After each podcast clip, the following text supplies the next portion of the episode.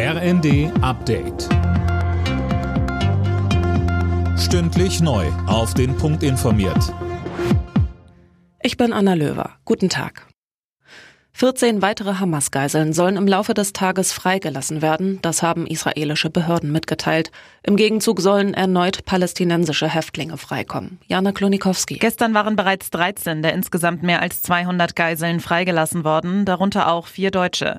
Im Gegenzug hat Israel 39 palästinensische Häftlinge freigelassen. Für die Freilassungen hatten Israel und die Hamas eine viertägige Feuerpause vereinbart, die gestern in Kraft getreten ist. Und bisher scheinen sich beide Seiten daran zu halten. US-Präsident Biden hat sich bereits dafür ausgesprochen, diese Waffenruhe zu verlängern. Die SPD-Bundestagsfraktion ist gegen das von Finanzminister Lindner geplante Ende der Energiepreisbremsen. Diese würden Millionen Menschen Sicherheit vor zu hohen Preisen bieten, heißt es. Deshalb müssten sie, wie geplant, bis Ende März kommenden Jahres weiterlaufen. Ähnliche Kritik kommt auch vom Verbraucherzentrale Bundesverband.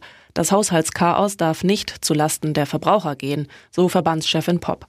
Lindner hatte angesichts der aktuellen Haushaltskrise das Auslaufen der Preisbremsen zum Jahresende angekündigt.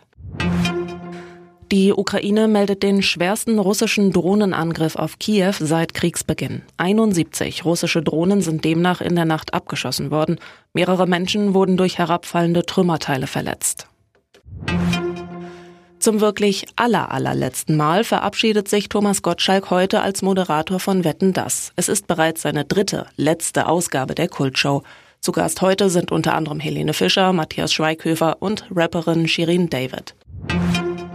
Bayer Leverkusen will den FC Bayern wieder von der Tabellenspitze verdrängen. Dafür braucht es am Nachmittag im Bundesligaspiel gegen Bremen einen Sieg. Auch die weiteren Verfolger sind gefragt. Stuttgart muss in Frankfurt ran, Leipzig trifft auf Wolfsburg und Dortmund auf Gladbach. Alle Nachrichten auf rnd.de